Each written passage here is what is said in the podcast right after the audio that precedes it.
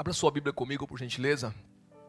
Evangelho de Jesus Cristo, segundo escreveu Lucas, capítulo 5, versículo 2. Desde já também quero louvar a Deus por quem está visitando a gente pela primeira vez. Tem alguém aqui pela primeira vez? Só para me te conhecer, dá um tchauzinho assim. Faz isso primeira vez, primeira vez. God blessing you. Welcome. Seja bem-vindas. Sejam bem-vindos. Tem mais alguém primeira vez que eu não vi? Lá? E aí, fera? Suave? Veio com quem, irmão? Através de quem? Aniele. God blessing you. Deus te abençoe. Você pode aplaudir Jesus por essas vidas que estão nos visitando hoje. Deus abençoe. Deus abençoe. Fiquem à vontade. Fiquem à vontade. Estão na casa do Pai. Espero espero me fazer entender a vocês. Espero que ao terminar este culto vocês entendam o que eu disse. E se tiver alguma decisão a ser tomada, que tomem. Amém? Tem, tem alguém pela segunda vez aqui? Segunda vez com a gente?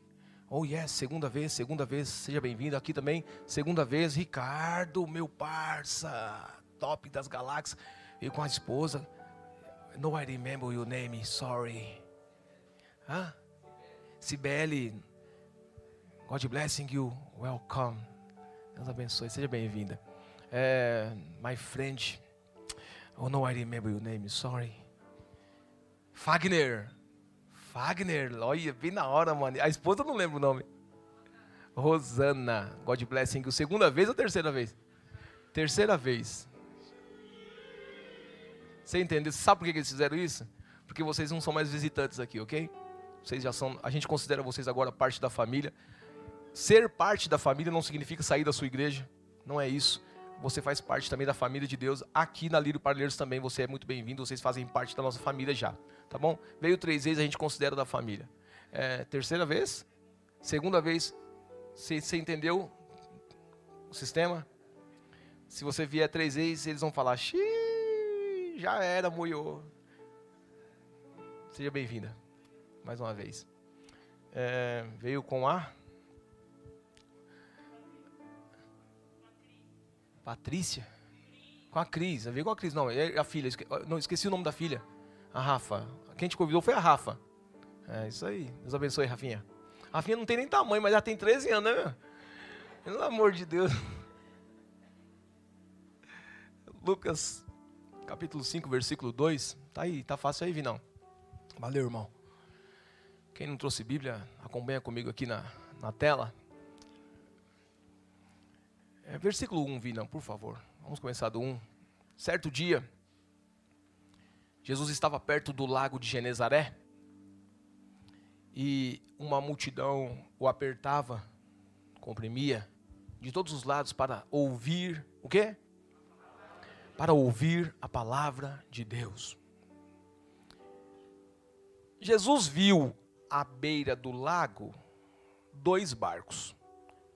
Esses barcos foram deixados ali pelos pescadores que aquele momento já estavam lavando as suas redes.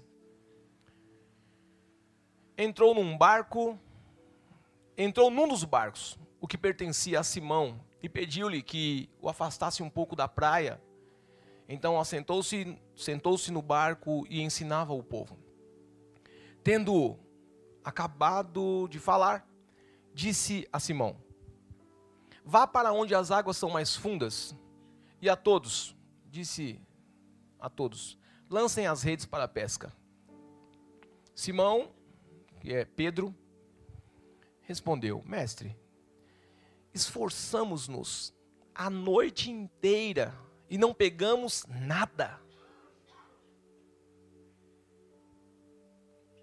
Mas, porque és tu quem está dizendo isto, vou lançar as redes. Quando fizeram, pegaram tal quantidade de peixes que as redes começaram a rasgar-se. Então, fizeram sinais aos seus companheiros no outro barco para que viessem ajudá-los. E eles vieram e encheram ambos os barcos ao ponto de começarem a afundar. Quando Simão Pedro viu isso, prostrou-se aos pés de Jesus e disse: Afasta-te de mim, Senhor porque sou um homem pecador. On. Pois ele e todos os seus companheiros estavam perplexos com a pesca que haviam feito. como também Tiago e João, os filhos de Zebedeu, sócios de Simão. Jesus disse a Simão: Não tenha medo, de agora em diante você será pescador de homens. Queridos, o tema da ministração de hoje é estando no lugar certo. Talvez ao final, talvez ao final da ministração, você dê um outro tema para essa mensagem. Eu acho isso muito legal. Eu acho isso muito legal porque é como eu disse, Deus fala individualmente em cada coração. Então, talvez, se eu perguntar ao final do culto aqui, eu gostaria que você pensasse nisso. Seria legal você refletir sobre isso. E no final do culto você fazer uma anotação. Ou nas publicações Lírio após o culto, você colocar o seu tema lá. Colocar o tema do culto. O tema da ministração de hoje, o que Deus falou no seu coração. E a gente vai se surpreender. Porque nós vamos ver temas lá que a gente vai falar, mas espera aí, eu não ouvi isso. E nós vamos falar, mas enquanto eu estava ouvindo outra coisa, o Espírito Santo estava falando isso a essa pessoa, olha que legal. E de repente você até vai entrar em contato com essa pessoa, me conta aí o que Deus falou com você sobre isso. É, é assim que Deus faz. É, e tem algumas coisas que eu gostaria que nós aprendêssemos hoje com Jesus, para que nós pudéssemos ter uma vida com abundância, a vida que Ele prometeu. Foi Jesus que disse que nós teríamos uma vida com abundância. Jesus ele disse que nós também teríamos aflições, mas ele disse também, o que ele mais diz é: Vinde a mim os cansados, sobrecarregados, eu vos aliviarei, o meu fardo é leve.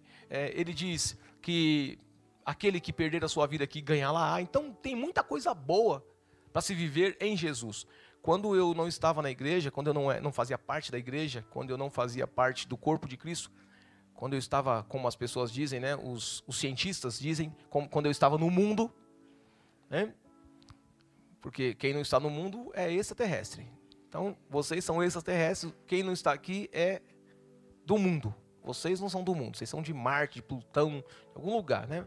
Brincadeiras à parte, nós somos do céu, cidadãos, cidadãos dos céus. Estamos de passagem por essa terra, mas somos cidadãos dos céus. Pedro, a carta de, de Pedro é, aos irmãos da Galácia, Bitínia e, e, e os Cambal. Ele, eu não lembro o nome agora de todos. Ásia Menor e não sei o que mais. Ele disse que nós, ele começa dizendo né, na carta, né, ele começa endereçando a carta e ele começa falando assim: essa carta é para os forasteiros, para os peregrinos. Então nós somos isso, nós somos forasteiros e peregrinos, estamos de passagem por essa terra e é uma passagem muito curta, ela não dura mais que 100 anos. Isso é muito curto, é muito rápido, passa muito rápido e Deus espera. Esses dias um jovem perguntou para mim, pastor, qual que é o propósito da vida? E eu disse a ele, Deus espera que quando você chegar no seu limite de idade, que você olhe para trás e diga, eu fui útil na minha vida.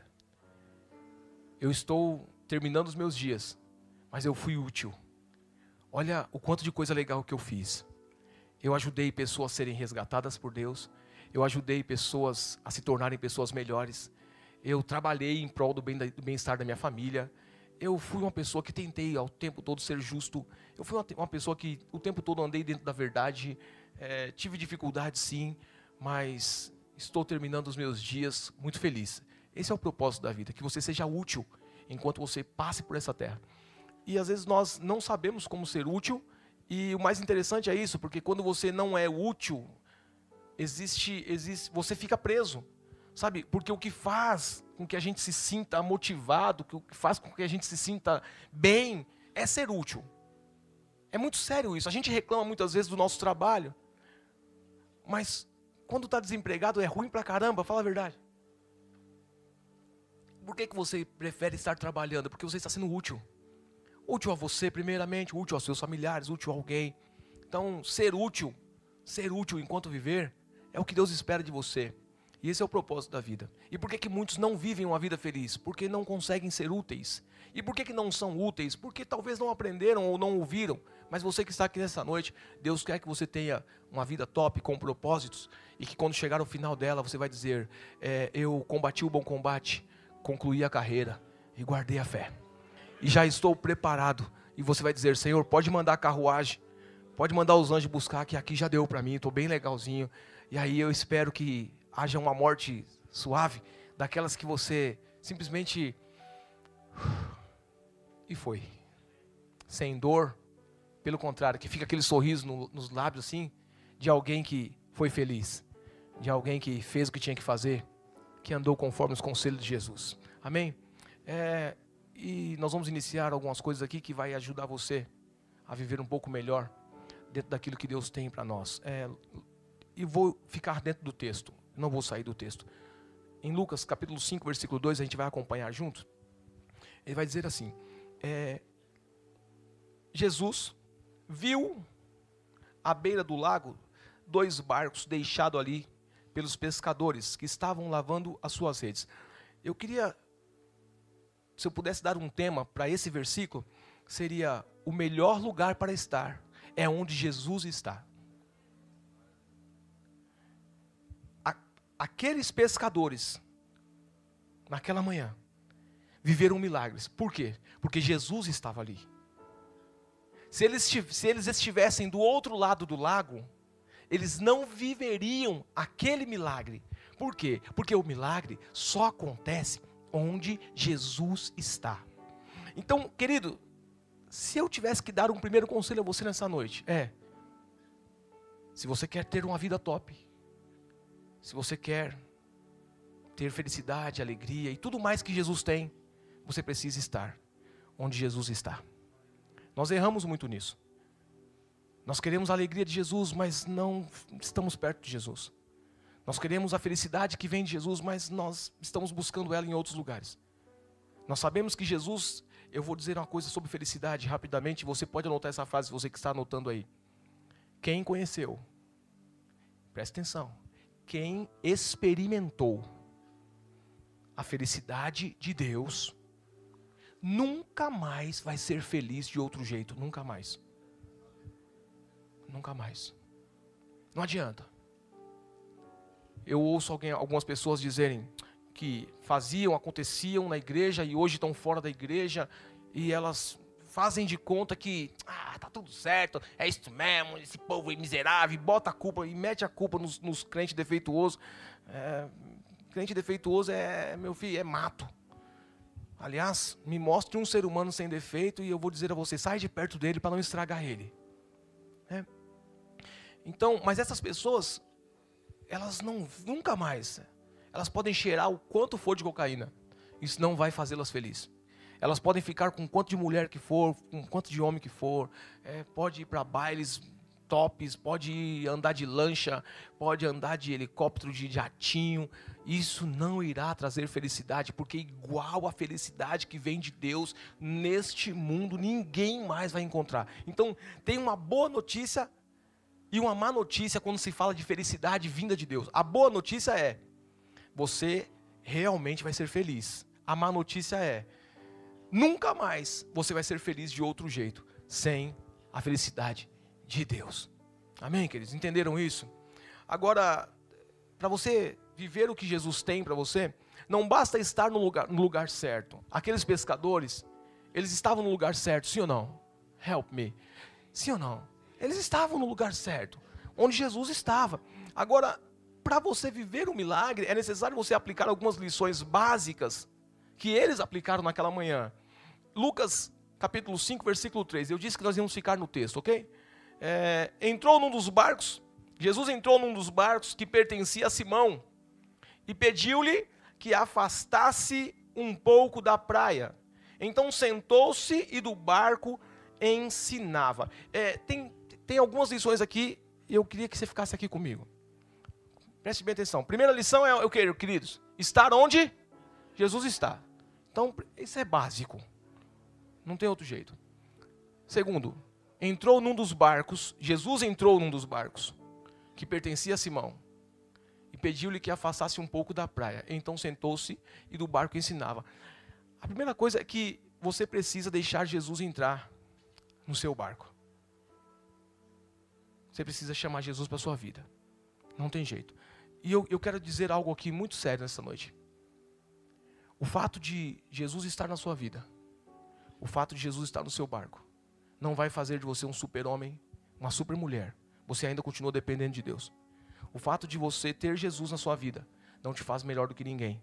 O fato de Jesus estar dentro do seu barco não te faz melhor, não te faz invencível, não te faz super-homem, não te faz super-mulher. A Bíblia diz que aquele que está em pé, cuide para que não caia. Então, é necessário, é necessário ter Jesus no barco, mas se manter perto de Jesus o tempo todo.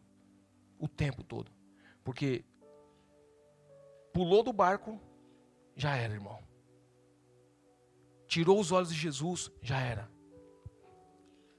Você não vai ser feliz olhando para pessoas. Você não vai conseguir viver a vida de Deus olhando para pessoas. Por isso, eu recomendo, olhem para Jesus.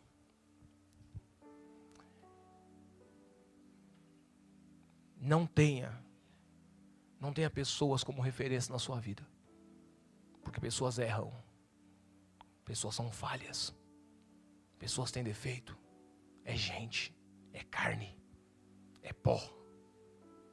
Olhe para Jesus. Se você é apaixonado por Jesus, preste bem atenção. Se você é apaixonado por Jesus e o pastor sai da igreja, sabe o que acontece com você? Você permanece em Jesus. Você não sai junto com o pastor. Você permanece em Jesus. Você continua com Jesus. Você continua na igreja, porque ela é a continuidade da obra de Cristo. Você não sai junto. Se o pastor vai para um outro lugar, você não sai, você não vai para outro lugar. Você fica, porque você ama Jesus e você faz parte daquela comunidade. E é nessa comunidade que Jesus te chamou para atuar, então fique nela, fique no barco. Olha a importância. Muitas eu, eu vi, Ricardo, Ricardo conheceu bem, ele, nós estávamos juntos. Nós vivemos uma época onde onde nosso pastor era top das galáxias. Era não é? É, top das galáxias. E certa vez aconteceu uma situação. E aquelas pessoas que estavam olhando só para o pastor, elas ficaram na igreja, Ricardo? Não ficaram. Elas saíram da igreja. Algumas foram para outras igrejas, mas muitas saíram da igreja. Por quê? Porque não estavam olhando para Jesus, elas estavam olhando para homens. Então, se eu puder deixar um, um conselho para vocês nessa noite, é, ouçam, ouçam com muita atenção quem está aqui em cima ministrando. Mas não os tenha como deuses, não os tenha como referência, porque são homens e mulheres como vocês. Talvez estão aqui porque se esforçaram um pouquinho mais, mas não são melhores do que vocês. Amém? É... Salmo, coloca para mim. Agora eu vou sair um pouco do texto, para que você se mantenha em Jesus, para que você se mantenha no barco. Um dos salmos mais incríveis de dica para você se manter em Jesus e se manter dentro do barco é Salmo 51. Nós vamos ler do 1 até o 12. Olha só, você precisa sempre, sempre ter isso no seu coração para você se manter no barco de Jesus. O salmista Davi, em determinado momento da sua vida, muito difícil, ele fez essa oração. Ele disse: Tem misericórdia de mim, ó Deus.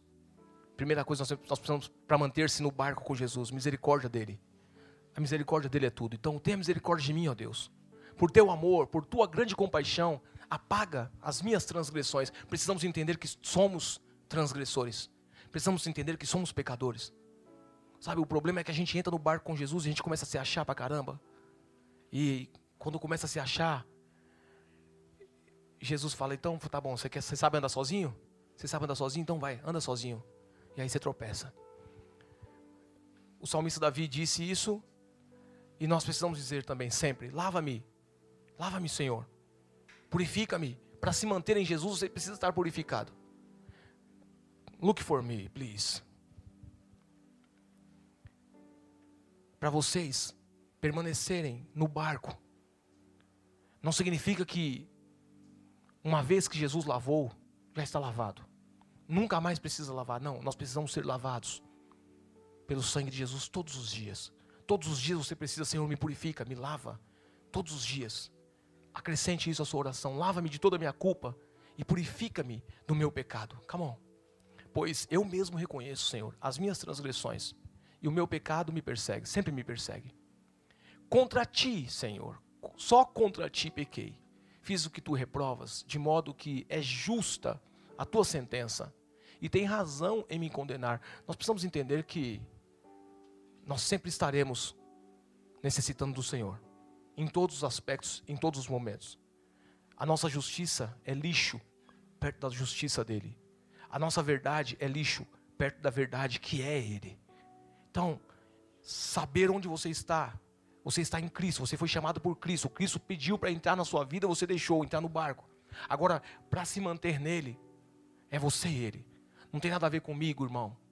Para você se manter em Jesus, não tem nada a ver com o pastor. Não tem nada a ver com o Zafá, com o Lucas, não tem nada a ver com o Peterson. Tem a ver com você e Jesus. Geralmente, quando eu ouço alguém falar assim, ó, eu saí da igreja porque. Não, esse porquê, meu filho, eu, eu nem escuto. Você saiu da igreja porque em algum momento você deixou de olhar para Jesus. Foi por isso. Você saiu da igreja porque em algum momento as pessoas se tornaram tão mais importantes que o seu olho atraiu, o seu olho foi, ficou mais evidente às pessoas. E quando nós olhamos para as pessoas, é claro que nós vamos ver, apenas defeitos. Quando nós olhamos para as pessoas, nós vamos nos decepcionar quando Jesus disse que nós deveríamos fazer a nossa casa espiritual na rocha, ele estava dizendo o seguinte: se você se apegar em pessoas, se você se apegar em gente, se você fizer do jeito que todo mundo faz, quando vier a tempestade você vai cair, o rio vai levar, já era. Mas se você está firmado em Cristo, e firmado em Cristo, firmado na rocha, deixa eu explicar. A camada de areia que é onde todos constroem. Abaixo da camada de areia tem uma terra. Abaixo da camada de terra vem uma rocha. Então precisa estar um pouco mais profundo para que você mantenha-se firme no Senhor. E sempre se lembrar disso. Sempre se lembrar disso. Lembre-se que você é um pecador. É, sei que sou um pecador desde que nasci. Olha o, salmista, olha, olha, olha o que o salmista diz. Desde que nasci. Desde que concebeu a minha mãe. Let's go. Sei que desejas a verdade no íntimo. E no coração me ensinas a sabedoria. Purifica-me com isopo e ficarei puro. Lava-me e mais branco do que a neve serei. Quer continuar em Jesus? Esse versículo precisa fazer parte da sua vida. Faze-me ouvir de novo júbilo e alegria, e os ossos que esmagastes exultarão. Esconde o rosto dos meus pecados, Senhor, e apaga todas as minhas iniquidades. Quer se manter em Jesus? É por aí. E agora o mais, o mais lindo, né? Esse é clássico. Cria em mim um coração puro. Ó oh, Deus, queridos, nós lemos o versículo e nos, não nos atentamos para os detalhes. Cria em mim, ou seja, não existe. Criar é, tira, é fazer existir onde não tem. Quando ele criou a terra, não havia nada, era apenas algo no espaço, mas ele cria. Quando ele fez você, ele criou, ele começou do zero. Cria em mim, comece do zero, Senhor. Cria em mim um coração puro, um coração que não tem sujeira. Cria isso, porque não existe. Cria, porque ele não está em mim. Cria, porque sozinho eu não vou conseguir tê-lo. Esse coração puro, nem eu nem você consegue ter sem a presença de Jesus todos os dias na nossa vida. E vou dizer mais, até mesmo que você tenha um coração puro, mesmo que você, mesmo que ele tenha criado em você um coração puro e reto, não tire os olhos de Jesus não desça do barco. E não permita que ele desça do barco. Não deixe Jesus descer do barco, porque o dia que isso acontecer, certamente, esse coração volta a ser impuro. E aí tem que ralar peito para reconquistar a confiança de Jesus. E vou dizer que é mais fácil conquistar a confiança de Jesus do que a confiança das pessoas. É muito mais fácil. Cria em mim um coração puro, ó Deus. Renova dentro de mim um espírito estável. Na JFA ele vai dizer um espírito inabalável. Ou seja, é um espírito estável. Significa inabalável é a mesma coisa.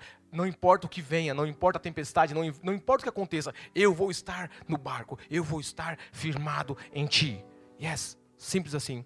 E não, não me expulse. Isso, isso é uma frase maravilhosa de Davi. quando ele se vê em pecado e ele diz: Senhor, fiz mancada, e ele fala essa frase: Não me expulse da tua presença, nem tires de mim o teu Espírito Santo. Ele viu o que aconteceu com Saul. Davi tinha visto o que aconteceu com Saul. Quando o Espírito saiu de Saul, Saul se tornou um perdedor e Deus escolheu outro. E ele diz: Senhor, não tira de mim o teu espírito, porque o que faz eu continuar é o Espírito. Por isso você e eu, por isso nós precisamos do Espírito Santo. Todo dia, toda hora, a cada minuto. Nós estamos vivendo tempos difíceis, queridos. A nossa igreja é uma igreja muito relevante.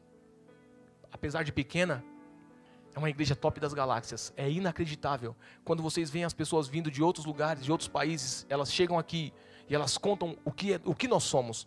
Elas contam o que nós fazemos. Se essas pessoas em outros países sabem, você acha que Satanás não sabe? Satanás também sabe. E o que Satanás vai fazer neste momento para acabar com isso? Qualquer coisa. Ele vai fazer qualquer coisa para acabar com isso. Por isso, é necessário. 11, por gentileza. É necessário que o Espírito continue em nós. Peça sempre a presença do Espírito Santo. Ao acordar, não saia de casa sem chamar o Espírito Santo. Ao entrar na empresa, não entre antes do Espírito Santo.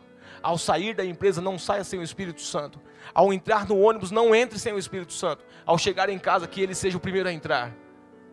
E ao dormir, que ele fique à vontade. Come on. Devolve-me a alegria da tua salvação e sustenta-me com um espírito pronto a obedecer. Este é o salmo para quem quer permanecer no barco com Jesus. Agora, após entender isso, isso o que, pastor? Você precisa estar nele, do jeito dele, dentro com ele no barco da sua vida.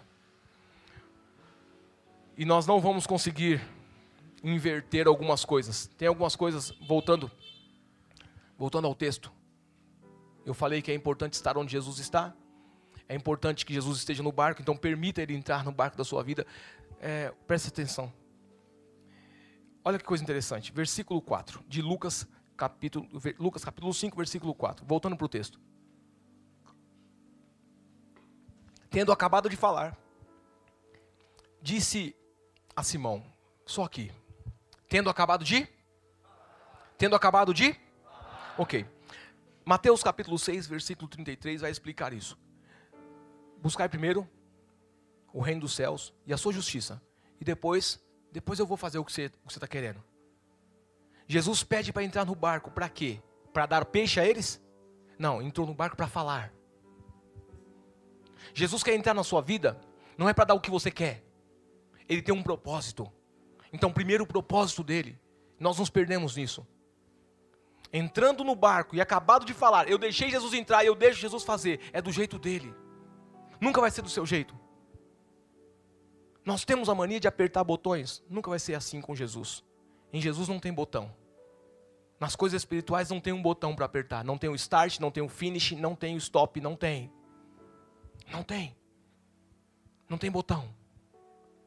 Ele entra no barco e faz o que quer, do jeito que quer, até a hora que ele quiser.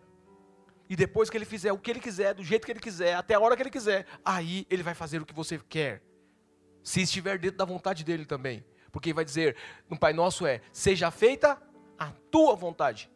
Então é a vontade dele, poucas. Tendo acabado de falar, disse a Simão: agora sim, acabei de falar, agora Simão vai para as águas onde são um pouquinho mais fundas e, e lance as redes para a pesca. Fica aqui comigo, só um pouquinho, Vini. Só um pouquinho, presta atenção. Ele faz o propósito dele e agora ele fala assim: ó, Pedro, lança as redes agora. É isso que ele fala? Hã? Irmãos, vocês estão comigo aí? É isso que ele falou? Pedro, lance a rede. Não, não falou isso. Pedro, chama mais alguém para te ajudar. Foi isso que ele falou? Não, ele disse o quê? Vá para onde? Vá para onde as águas são mais. Lembra de Ezequiel 37? Não tem milagres no raso, brother. Depois que você está no lugar que Jesus quer, depois que você chama Jesus para dentro do barco, depois que você permanece com Jesus no barco, até ele cumprir o propósito dele, primeiramente na sua vida, e conforme a vontade dele, tem que ir para águas mais fundas. O que é isso? Eu preciso buscar mais relacionamento com Ele. Não tem milagres nas águas rasas. Se você acha que pelo fato de estar na igreja, pelo fato de vir ao culto, pelo fato de cantar, pelo fato de servir em alguma área, isso já é o suficiente? Não é. É excepcional, é imprescindível que você seja servo, porque Ele deu exemplo e Ele disse que nós deveríamos servir. Simples assim. Porém, isso não traz relacionamento profundo. Relacionamento profundo é buscado dia a dia e não pode vacilar, porque a qualquer momento o relacionamento quebra. E quebrou. E depois que quebra? Depois que quebra, Salmo 51. E se quebrar de novo, pastor? Salmo 51. E se eu estiver indo bem, pastor, e eu vacilar e pular do barco, mas eu quiser voltar, Jesus me aceita de novo no barco? Claro, o barco é seu. Agora é você que tem que falar, Jesus, fica no barco comigo, não vai embora não. Quantas vezes, pastor? Quantas vezes for necessário? Pastor, quantas vezes Jesus está disposto, disposto a me perdoar quando eu errar? Certa vez alguém perguntou para ele assim: Senhor, quantas vezes eu devo perdoar o meu irmão? E ele disse: 70 vezes 7. Se o perdão de Deus, se o perdão que Deus estabeleceu para nós, por dia, por dia isso aí, viu? 70 vezes 7 perdoar o seu irmão, imagine o perdão de Deus para você. Ah, tem perdão de Deus para você. Então, se você desceu do barco por algum motivo, você que por acaso olha para mim hoje, escuta essa ministração e você fala: Poxa, eu acho que Jesus não está no meu barco. Porque eu tenho errado com Jesus, eu tenho pecado contra Jesus, eu fiz coisa errada. Deixa eu dizer a você, Salmo 51, e chama Jesus para o barco de novo. Ele vai te perdoar. E Ele vai fazer você ter pescas maravilhosas. Amém, queridos? É, e aí Ele vai dizer: vai para as águas mais fundas, tenha relacionamento. Por isso a importância de buscar mais em Deus, sabe? De querer mais de Deus. E esse querer por incrível que pareça, é... deixa eu estabelecer algo aqui nessa noite. Relacionamento não é regra. Entende? Relacionamento é algo natural, normal. Ninguém faz um, ninguém começa a namorar com um manual debaixo do braço. Começa. Ó, você vai namorar com alguém, a pessoa tira o manual do bolso, te dá, fala, tá aqui meu manual, é assim que eu funciono. Aí você tira o seu, entrega na mão dela e fala, tá aqui o meu manual também, é assim que eu funciono. Então toda vez que você for falar comigo ou fazer alguma coisa comigo, lê o manual. Relacionamento é assim? Não. Relacionamento com Jesus é a mesma coisa, não tem manual. Mas o namorado quer ficar perto do outro, não quer? Se pudesse, nem ia trabalhar, não é assim? Quando começa a namorar, então, é meu amor toda hora. Se pudesse, falava toda hora. Não é assim? Manda presente, ganha presente. Não recomendo, viu? Não recomendo. Você que vai começar a namorar, é, não dá presente não, irmão. Para com isso. De vez em quando, nas datas certas, dia dos namorados, né? dia da mulher, é, dia da mãe, dia nas, aniversário de casamento. Aí dá presente. Você é burro. Você vai ficar dando presente, presente, a pessoa, a pessoa vai viciar no presente, você é besta. O dia que você não der presente, ela fala que você não ama mais ela. Ah. É, você acostumou ela só dando presente, seu burro. Não é presente, é relacionamento. Deus não quer. Tá vendo? Até com Deus é assim. Deus não quer você dando o tempo todo ofertando, dizimando. Não, aqui eu, eu, eu vou. Não é. Deus, Deus não quer você habitolado na igreja. Uh, não, não posso. Eu não posso ir num domingo na praia com minha família. Eu não posso ir num sítio, não, porque eu tenho que ir para a igreja. Eu tenho que. Eu tenho... Não, não, não, irmão. Você pode sim. É, é seu direito. Sei lá, duas vezes por ano, três vezes por ano, para quem pode, vai, tira quatro dias com a sua família. Vai passear num resort, vai estar em algum lugar, vai fazer. Isso é, é bênção. E Deus está nisso, porque isso é relacionamento com Deus. Não tem regra, não tem manual. Não é eu tenho que, não, com Deus não tem eu tenho que. Num relacionamento saudável, não tem essa também de eu tenho que fazer isso, eu tenho que, não tem. É livre. Mas se você quer se aprofundar mais em Deus, se você quer mais de Deus, você precisa ter relacionamento com Ele sem manual. Querer Ele. Querer Ele mais do que todas as, todas as coisas. Let's go. Simão respondeu: Mestre, esforçamos-nos a noite inteira e não pegamos nada. Mas porque és tu quem está dizendo isto, vou lançar as redes. Eu vou, eu vou falar com alguém aqui nessa noite. É, talvez você diz assim, eu já ouvi muitos sermões, eu já ouvi muitas ministrações, eu já ouvi pregadores melhor do que esse Zé Mané que está pregando aí. E eu, tenho, eu não tenho dúvida disso, até porque eu não sou um pregador, não sou, não sou mesmo, não, nem curto muito, mas é minha responsabilidade trazer o alimento. Se vai sair bom ou não, não sei. Sabe aquela, sabe quando você tem alguém aqui tem uma mãe que cozinha mal? Não levanta a mão não, se ela estiver aqui, você está lascada. Ela cozinha mal, mas foi aquela comida que te alimentou a vida toda. Até você ter a sua esposa que cozinha bem. Não é assim? Então, cara, a sua esposa cozinha mal, não, não, não levanta a mão, pelo amor de Deus, você vai arrumar uma treta da lasqueira, bicho, você é louco. Ixi, o relacionamento acaba. Aí depois você vai ter que. Já pensou você orando o Salmo 51 para sua esposa?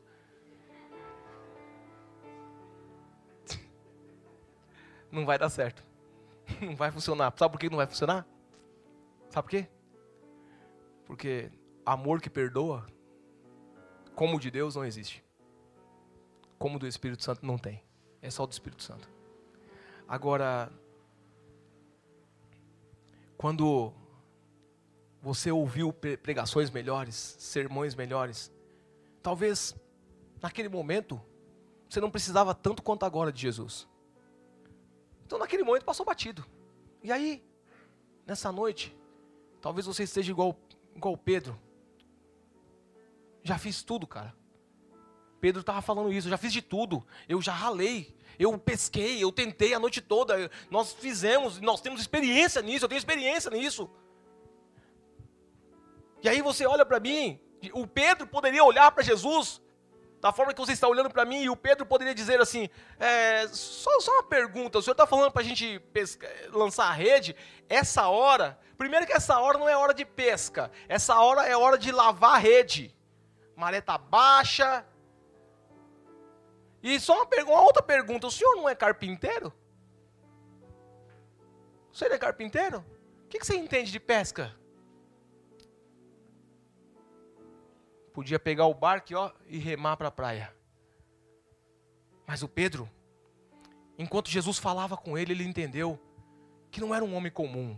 Talvez hoje, nessa noite aqui, enquanto eu estou falando com você, você está entendendo que não é o Melk que está falando com você. Poderia ser outra pessoa aqui falando melhor, pregando melhor, mas Jesus está falando com você nessa noite. Deixa eu entrar no barco.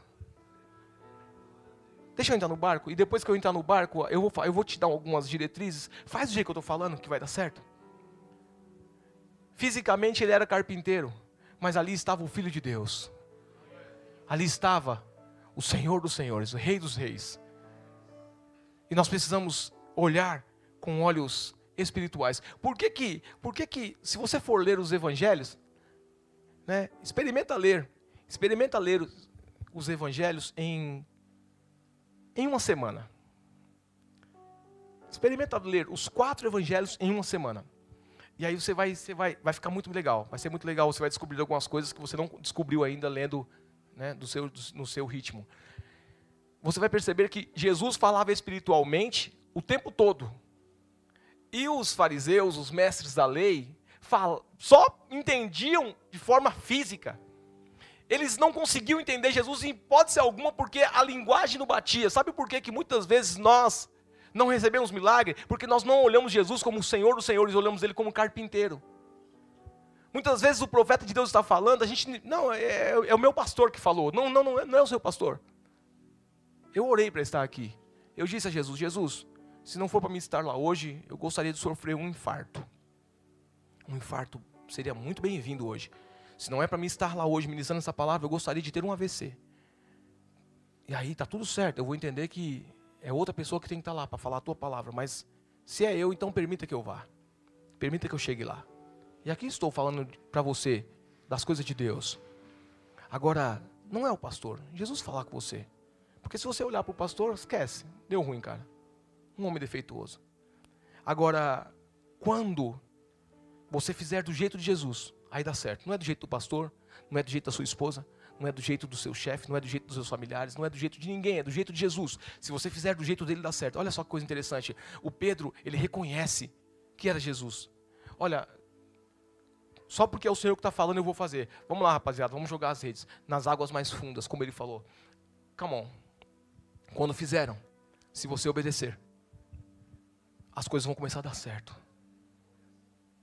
Talvez não deu certo até hoje, porque dentro do seu barco, ora estava Jesus, ora estava um amigo, ora estava sua mãe, ora estava o seu trabalho, dentro do seu barco, ora estava qualquer outra coisa, menos Jesus.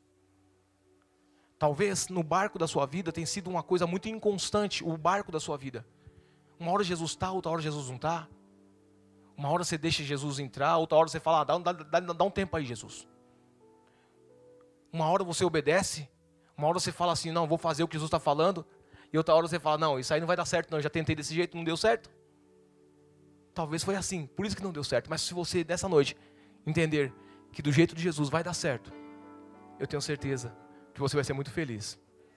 E quando, né, no versículo 6 ele vai dizer que quando obedeceram, pegaram tal quantidade de peixes que as redes começaram a rasgar-se. É, então fizeram sinais, olha só, interessante, né? O 7, o versículo 7 parece, parece só uma conclusão da história, mas tem algumas coisas muito legais aqui, é, intrínsecas, ó, nesse texto.